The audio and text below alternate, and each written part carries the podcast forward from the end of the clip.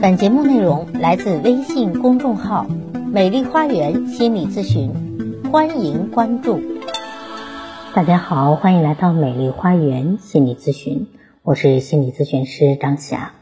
那作为咨询师，我会发现一个这样的现象：越是自信的人，自控能力越强，毅力越强，自己的生活越是过得有条不紊、按部就班，而一些。呃，自控的能力比较差的人啊，往往被生活拖着走，还容易陷入挫败和归罪的状态。自控力说到底就是对自我的一种控制感，而控制感的高低源自一个人有没有形成一个真实的自我。所谓真实的自我，就是不把自我等同于外界的任何事物，不压抑自己去顺应别人。越是没有真实自我的人，就越是没有自控力。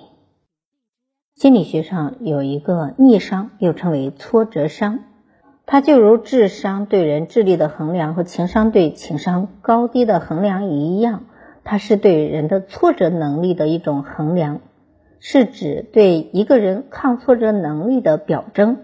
从某种意义上来说，认知层次越低的人，越没有自控力。也越容易受挫败，因为控制感低的人，他没有形成真正的自我。当一件事情失败之后，他就会觉得自我也被损害了，甚至瓦解了。这就是典型的对事对人。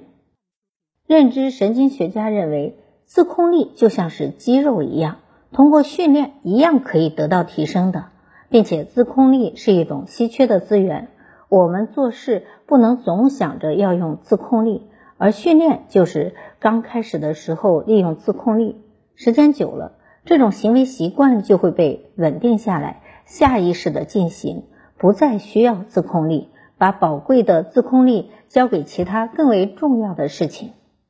自控力、控制感、自我抗挫折能力，这些都是心理学中的重要概念。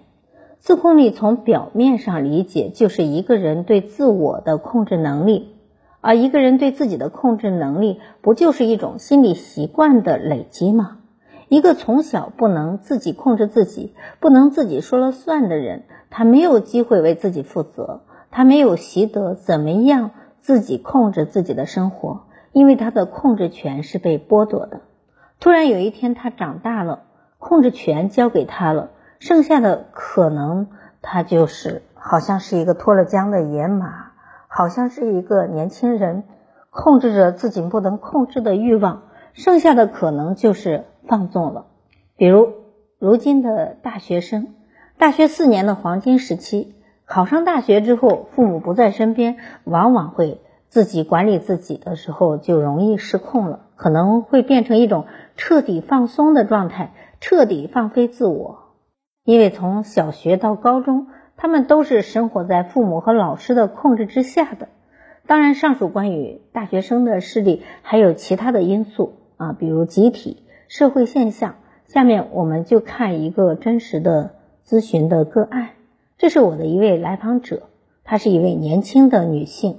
也是一位刚刚入职的事业单位的工作人员，特别喜欢玩手机，半夜里不睡觉。也是各种手机 APP 自由切换，不上班的时候从不外出，就喜欢宅在家里上网，并且常常感觉到很累、很疲惫。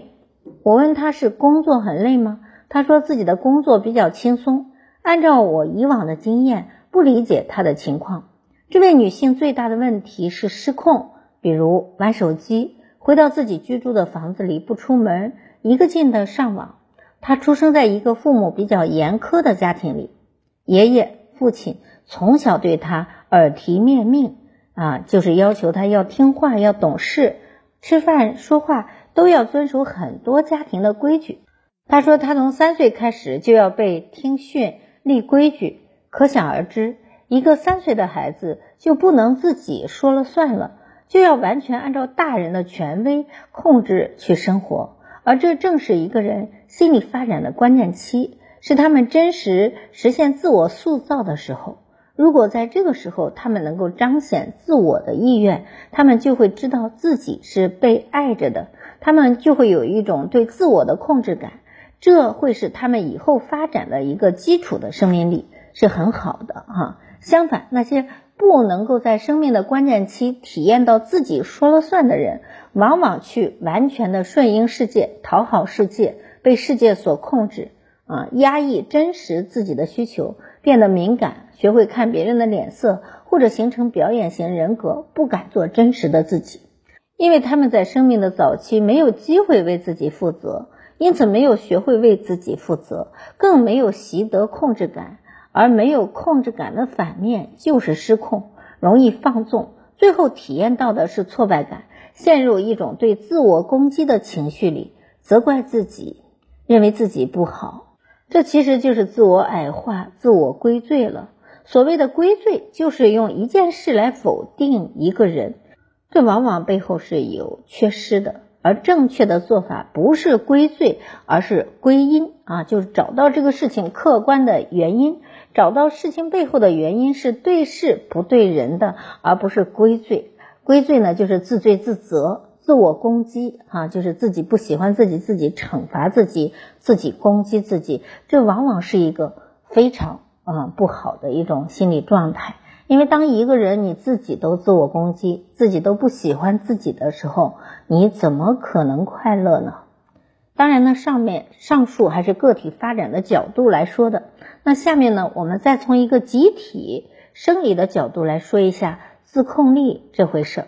认知神经学家认为，自控力它就像肌肉一样，通过训练一样可以得到提升，并且自控力是一种稀缺的资源。我们的做事不能总想着要用自控力，而训练呢，就是刚刚开始的时候利用自控力。时间久了，这种行为习惯就会被稳固下来，下意识的进行，不再需要自控力，把宝贵的自控力交给其他重要的时候。那上面这个方法对于改善我们自控力是一个非常可行的方案，但是对于个体长远的发展，比如你比较容易失控，容易体验到挫败感，抗挫折能力也比较弱，那么一味的强制的训练是有局限性的。你必须通过具体的分析，知道你为什么会这样，从根本上去缓解和疏通。比如分析自己的成长经历，看见幼小的自己，因为看见即疗愈，这是心理咨询的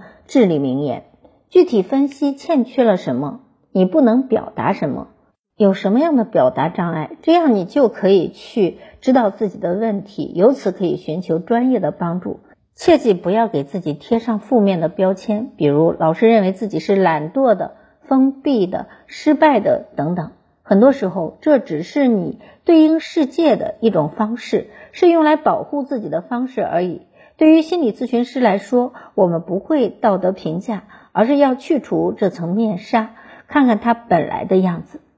好了，关于自控力、挫败感等话题，今天就谈论到这里。如果您觉得我的分享有益，可以给我打赏。如果您有任何的心理情感的困惑，都可以咨询我。所有的听众朋友首次咨询都可以享受半价优惠。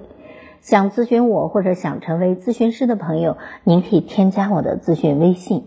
关注我，咨询我，帮您走出困惑，走向幸福。咱们下期节目再会。